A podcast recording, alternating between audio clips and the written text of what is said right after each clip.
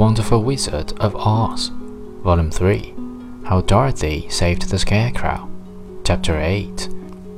Good day, said the Scarecrow in a rather husky voice. Did you speak? asked the girl in wonder. Certainly, answered the Scarecrow. How do you do? I'm pretty well, thank you, replied Dorothy politely. How do you do?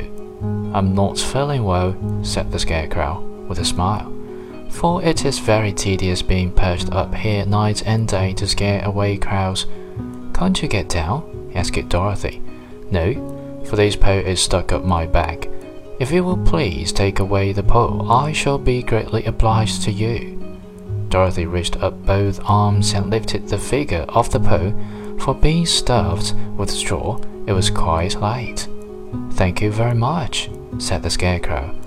When he had been set down on the ground, I feel like a new man. Dorothy was puzzled at this, for it sounded queer to hear a stuffed man speak, and to see him bow and walk along beside her.